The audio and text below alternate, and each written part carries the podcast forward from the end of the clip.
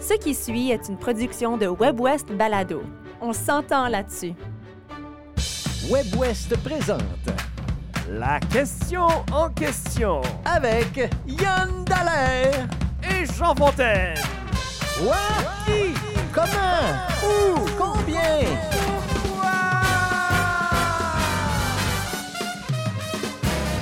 Mon cher Yann Dallaire, bonjour. Bonjour Jean Fontaine. C'est la question en question. Et cette semaine, vu que le printemps arrive et qu'on commence l'entretien de nos pelouses, comme on le fait depuis peut-être une centaine d'années, euh, c'est le printemps, la flore se réveille, les pissenlits s'en donnent en cœur joie. Oui. Des pissenlits, il va y en avoir, il y en a beaucoup, il y en a toujours eu, et s'en donne en cœur- joie, surtout sur les pelouses euh, du quartier, que ce soit votre propre pelouse ou que ce soit celle de, de- de votre parc préféré.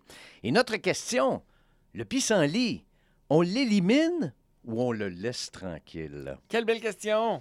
Et je te pose la question à toi d'abord, mon cher Yann. Est-ce que toi, tu élimines les pissenlits chez toi, dans, ton, euh, dans ta petite cour arrière? J'ai déjà fait ça dans une ancienne vie, moi, acheter euh, des, des euh, mécaniquement. non, mécaniquement, mécaniquement, d'accord. une espèce de, de, de, pôle là, qui s'en va arracher le- la racine euh, trois pieds de profonde euh, du pissenlit. Puis euh, c'est vraiment de l'ouvrage. Puis je le faisais juste pour une raison le regard des autres. Ben, c'est beaucoup la ça. honte d'avoir des pissenlits parce que c'était tellement détesté. Puis le pissenlit, le problème, c'est que. Ben, si il compétitionne contre le pas- gazon. oui. Puis- et, et il prend la place du gazon, Oui. littéralement. Puis si ça. tu t'en occupes pas, Ouais. il va aller chez le voisin aussi. La Ah raison pour oui. laquelle le voisin va en avoir, ça va être parce que tu ne l'as pas, entretenu le tien. Ça va être de ta faute. C'est ça. Fait que Ouais. ça, c'était mon gros problème jusqu'à ce que j'aie le bonheur de constater un mouvement pro-pissenlit. Fait que là, je m'intègre dans ce mouvement-là, puis je fais, ben, T'es ok, bien content, t'as plus content, besoin de les j'ai plus enlever. besoin de les enlever. Puis en fait, ça, c'est- ça me dérange pas, là. Je suis pas Non, monsieur pelouse verte, là. Euh, Moi, je le suis un peu plus, mais plus maintenant. De toute façon, j'ai pas de pelouse à entretenir parce que je vis dans un immeuble à appartement. Mais le fait est que moi, le gazon, j'ai toujours aimé ça. ouais. Et j'ai toujours pensé dans ma tête que c'était tout à fait naturel. Du gazon. Du gazon, OK. Du beau gazon. Ouais. Mais c'est de l'ouvrage du beau gazon. Ah c'est oui. pas du tout naturel. Et puis, ça demande beaucoup de soins pour avoir le gazon de type golf. Et l'autre euh, versant de ça, c'est que moi, je suis un joueur de golf. Tu le sais, je joue, euh, je sais pas, une cinquantaine de fois par été. Puis, je peux pas concevoir que j'irais jouer au golf au milieu des pissenlits. Non? J'ai bien de la difficulté à voir ça. Mais pourtant, je suis pro-pissenlit aussi maintenant, dans le sens où je comprends ce que ça peut faire, euh, à quel point même ça peut être important pour euh, notre Ouais. écosystème. Euh, on a reçu beaucoup de commentaires concernant les pissenlits. Anamé Turbide dit on le laisse tranquille pour les abeilles pour quelques semaines au moins. Oui, apparemment. Alors, ça, No more me. Ouais, et ça, Ouais, c'est. le défi pissenlit. le défi pissenlit. Et Ouais. puis ça, c'est revenu assez souvent dans les commentaires. Il y a Patrick Bourbonnais qui a dit Touche pas à mon pissenlit. Coupe à blanc des tulipes, des violettes, mais pas, moi, pas sur les violettes. Je pense qu'il blaguait un petit peu. Richard Bélanger dit Pas de problème dans mon cas. Comme je ne mettais ni engrais ni pesticides, mon voisin venait me les arracher pour les manger en salade. OK. Alors, et ça, c'est revenu aussi euh, dans les commentaires. Annie Bégin dit On le laisse tranquille pour les abeilles. Je dois retenir mon conjoint à deux mains pour qu'il ne passe pas la tondeuse au mois de mai. Ça le fatigue. Il a dit Je vais passer la tondeuse et contourner les pissenlits. Oh, bonne chance. Bonne chance, bonne chance. Roxane Paulette dit Laissez-les tranquilles. Christian Baudry dit Moi, je mange les racines. Alors, ça aussi, c'est revenu assez souvent. Et puis, euh, il y a plein d'autres réponses comme ça. François Riopel également dit on les laisse tranquilles pour les abeilles. Je vais te lire la réponse de Naturenne parce que c'est quand même assez intéressant. Elle dit laisse-le tranquille, le pissenlit est bon pour les pollinis- pollinisateurs, oui. donc les abeilles, mais aussi pour nous, excellente nourriture et médecine. On mange les feuilles crues, salades, smoothies ou intégrées aux recettes, quiches, omelettes, car elles sont pleines de minéraux et de vitamines. Alors, le pissenlit, le mal-aimé, Ouais. Est quand même bon pour nous. Ben, il est bon pour nous si on, le- si on le cueille, si on, l'entretient. cueille, si on le mange en salade. Mais si on le laisse dans le milieu de notre... Moi, j'irais pas, je me mettrais pas à cueillir des pissenlits puis aller faire de la salade de pissenlits. Je veux dire, je suis juste content Oui, oui, c'est ça. Moi, je suis pareil que comme je suis toi. pas obligé d'aller. Ouais. d'aller, euh, toi, toi, C'est plus le des- côté paresseux Absolument. de j'ai plus besoin Ben de les non, arracher. C'est ça, exactement. Parce que c'est de l'ouvrage, là, combattre le pissenlit. C'est de l'ouvrage, puis ça peut être. euh, tu peux, tu peux le faire avec des produits chimiques qui Oui. sont très controversés. Oui, puis même qui sont interdits de plus en plus dans Ouais. plusieurs des villes euh, Ouais. canadiennes. On va en parler avec un biologiste qui s'appelle Fernand Sorette et puis j'ai bien hâte d'entendre ce que Fernand a à dire au sujet du pissenlit. D'abord, bonjour Fernand, Bonjour. bien content de te retrouver. Alors le pissenlit, on l'élimine ou pas? Ben, il faut avouer que c'est une espèce euh, invasive. Alors, euh, les gens pensent que ça appartient pas à la flore manitobaine. Mais puisque c'est là depuis une centaine d'années, j'imagine, que elle, elle est bien intégrée dans notre écosystème et euh, s'adapte très bien à notre climat aussi. Alors, il faut féliciter cette espèce invasive Ouais. qui occupe pas mal partout au monde. C'est pas juste le Canada. On, on trouve le, le pissenlit partout. Euh, et puis, comme biologiste, moi, je dis, euh, oui, il faut laisser les choses telles quelles, euh, vivre avec euh, le changement qui a lieu dans la flore. Euh, mais il y a des petits trucs, les astuces qu'on pourrait faire là, pour, euh, disons, conserver, pas conserver, mais plutôt apprécier l'espèce. OK. Alors, parmi, parmi tous ces commentaires, puis je félicite les gens qui ont répondu, et puis la majorité était pour conserver les pissenlits, Oui, moi oui. aussi. Une chose qu'on a oublié de mentionner, c'est le fameux vin de pissenlit. Ah! Donc, les fleurs, Oh! Là, tu les fleurs peuvent être, peuvent être cueillies puis euh, fermentées et ça fait un très bon breuvage. Alors, euh, euh, oui, et- étant apiculteur aussi, je peux apprécier l'importance des pissenlits.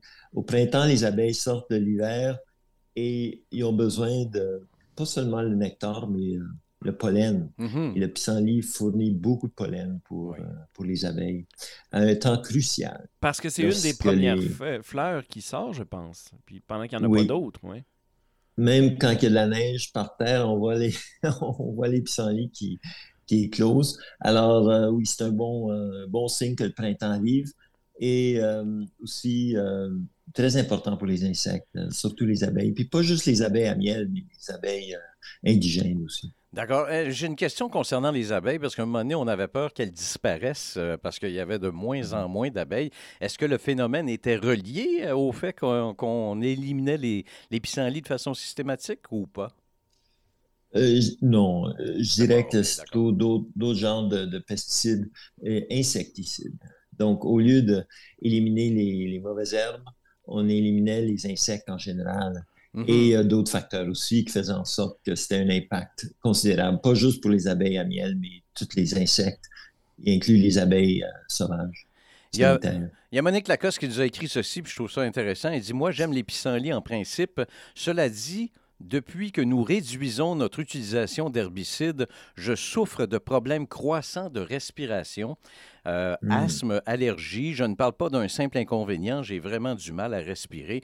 Et elle dit c'est une Mhm. réalité pour beaucoup de gens comme moi. Alors, il y a ce côté-là aussi. À cause du pollen? À cause du pollen, Ouais, j'ai ouais. l'impression, Mhm. oui. oui. Il y a des gens qui sont allergiques euh, à tout ça.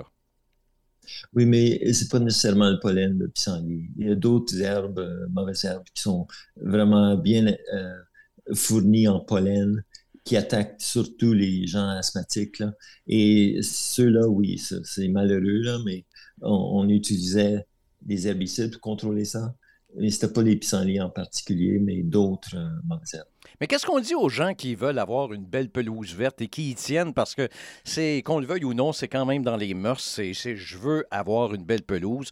Moi, mon voisin, juste à côté de l'immeuble à appartement où j'habite, chaque printemps, il fait exactement ce que tu faisais, Yann Dallaire, Mhm. c'est-à-dire, il y a sa petite machine, là, puis Oui. puis à un moment donné, j'ai dit, ah, j'ai dit, j'ai juste dit ça comme ça. J'ai dit, je m'ennuie d'avoir une cour pour, euh, et, et de m'occuper de ma cour. Il dit, ah, ben, si tu veux venir m'aider à arracher les pissenlits, tu peux venir. Parce que c'est beaucoup, beaucoup de travail. Mais qu'est-ce qu'on dit à ces gens-là qui veulent systématiquement avoir un beau gazon? Mais il faut identifier, il faut spécifier qu'est-ce que c'est un gazon. Alors, si c'est euh, les graminées, à ce moment-là, quelqu'un veut seulement du euh, bluegrass, Kentucky bluegrass, pur comme sur un terrain de golf. Mhm. Ça, c'est une chose. Euh, et puis, c'est souhaitable. Mais une fois que le pissenlit tourne en fleurs et puis envoie ses graines, après ça, une fois que c'est tondu, ça a l'air comme un gazon vert. Parce que les feuilles vertes de pissenlit, quand c'est coupé, Oui. Ouais. c'est très difficile de distinguer entre le gazon et les pissenlits. C'est vert. Alors, c'est du vivant, c'est naturel, euh, c'est court. Alors, je pense que l'important, c'est de garder son gazon assez court. Comme ça, on ne distingue pas les grosses tiges avec les têtes de fleurs qui sont, oui, agaçants. Agaçants à voir parce que ça peut causer des problèmes. Ça, même comme on voit sur le Larousse, le livre de Larousse, je sème à Oui. tout vent. Ces têtes de graines qui se répandent partout. Oui. Ils sont adaptés pour se faire Mhm. euh, envoyer dans tous les coins et inclut les- le voisin qui ne l'apprécie pas. Non, Alors, à ce moment-là, il faut tout simplement couper euh, à chaque quelques jours, dépendant du montant de pluie, et euh, garder son gazon assez court pour empêcher, disons, la floraison et aussi la dissémination de ces graines un peu partout. Fernand, on en a pour combien de temps euh, de voir ces, ces feuilles, euh, ces fleurs jaunes-là? J'ai pas l'impression que ça dure bien, bien longtemps quand même. C'est surtout au printemps, puis il continue pendant l'été, oui. Euh, mais au printemps, on voit ça, c'est presque comme des champs de Ouais. jaune. Et il faut quand même apprécier la couleur, parce qu'il y a beaucoup qui, qui apprécient cette couleur intense jaune. Alors, on pense aux, aux jonquilles, qui sont aussi une fleur euh, printanière. Et imaginez si on avait des champs de jonquilles. Euh, les gens apprécieraient cette beauté. Et en ce moment, à Winnipeg, on a des champs, littéralement des champs de jaune, Mhm. et c'est des pissenlits. Alors, au lieu des jonquilles, c'est des pissenlits. La couleur est aussi belle que les jonquilles. Je sais pas pourquoi, on apprécie plus les jonquilles, c'est Ouais. plus rare. Mais je pense que si la jonquille était aussi invasive que le pissenlit, il y aurait des problèmes, puis Mhm. les gens auraient des plaintes. D'ailleurs, dans les réponses qu'on a reçues, il y a Paco Gréau qui nous a envoyé juste une photo d'une magnifique pelouse remplie de pissenlits Mm. euh, dans un parc Mhm. en quelque part. Et c'est vrai que c'est très, très joli. Un des commentaires qui est revenu, Fernand, puis je pense que c'est un peu ce que tu disais, c'est gardons les pissenlits pendant le mois de mai et après ça, au mois de juin, une fois que la fleur est en train de se transformer, là, on peut, on peut le couper euh, sans, sans trop se sentir coupable. Écoutez, euh, il faut le faire bien avant le mois de juin. Oh, d'accord, OK. euh, ils, sont, ils sont tellement adaptés que aussitôt que la, la fleur est pollinisée, elle ferme et le, presque le surlendemain, c'est la graine. Alors, il faut être aux aguets, il faut tondre son gazon régulièrement et surtout quand c'est euh, en fleur. À ce moment-là, on vient couper. Même une fois que c'est tondu, la fleur est par terre, elle va quand même produire des graines. Alors, il faut vraiment être euh, attentif. là. Et euh, si on peut couper à la source, donc les géniteurs, les fleurs, à ce moment-là, on élimine la propagation des pissenlits. Alors, il faut, il faudrait pas attendre au mois de juin. Même euh, presque aussitôt qu'on voit les fleurs, on les apprécie, puis le lendemain, on les tond. Alors, à ce moment-là, on, on les coupe euh, le plus tôt possible et on, éli- on- on évite ce problème de propagation. Et ça, ça va éliminer les graines ou? Ben, euh, surtout si on, on récolte les fleurs. Ouais, Oui. d'accord. Oui, oui, Euh, oui, s'il n'y a pas de fleurs, il n'y a pas de graines. Ouais. Euh, ce qu'il faudrait faire aussi, il faudrait tenir en ligne de compte qu'un gazon qui est bien nourri, normalement, ne se fait pas envahir par les pissenlits. Ah bon? Alors, j'ai entendu ça des horticulteurs qui ils témoignent que si un gazon est en santé, il ne devrait pas avoir de problème pissenlit. C'est quand on néglige son gazon, quand il y a, disons, des parties qui sont dénudées, les pissenlits vont, coloniser cette partie-là. Mhm. Ou quand le gazon est faible, ne peut pas résister à cette invasion, Oui. à ce- oui, on, on- on s'attend à avoir des problèmes. Mais si on nourrit avec du compost, même de l'engrais, mais pas de- d'herbicide, à ce moment-là, on garde le gazon en santé et on diminue la probabilité d'avoir une évasion de pissenlit. Est-ce que les herbicides sont à éviter tout le temps, euh, Fernand, maintenant qu'on sait à quel point euh, ça peut être dommageable? Ben, c'est qu'il y, a- il y a des séquelles avec ça, on ne se rend même pas compte, surtout dans les cours d'eau, parce que souvent ces herbicides vont être étendus et l'eau va les emporter par soit la rosée ou la pluie, et ça se ramasse dans les cours d'eau. Et ça, ça peut ensuite nuire au, au- à la faune, à la flore aquatique. Et donc, ça vient perturber tout le, le cycle de vie de, aquatique et on ne se rend pas compte de ça. Et en plus de toutes sortes d'autres euh, problèmes, puis on ne sait pas trop comment, mais il y a beaucoup d'herbicides qui sont euh, plutôt toxiques à l'humain aussi. Mhm. D'accord. Hey, il faut absolument que je te demande, avant qu'on se quitte, comment on fait ça du vin de pissenlit? Il faudrait demander à mon grand-père, Gilles Deschênes. C'est lui qui en faisait. oui. Et euh, il a gardé sa recette avec lui, c'est un secret. Mais euh, j'imagine si on, on tape dans Google euh, Oui, vin de pissenlit, il va y avoir toutes sortes de recettes. Et c'est très simple. hein. Il faut tout simplement cueillir les fleurs, c'est ce qui prend le plus de temps, euh, sans la verdure, là, et les laisser fermenter. Et c'est comme euh, le même processus que le vin de raisin. Mhm. Excellent. Ben écoute, euh, Fernand, ça a été un plaisir de t'avoir avec nous. Merci beaucoup de nous avoir éclairé sur le sujet des pissenlits. Fernand Sorette, euh, qui est biologiste. Merci, puis euh, ben, bon printemps, bon été, puis avec ou sans pissenlit. À vous aussi. Merci. Merci pour l'invitation. Merci. Merci, Yann Dallaire. Merci Jean Fontaine.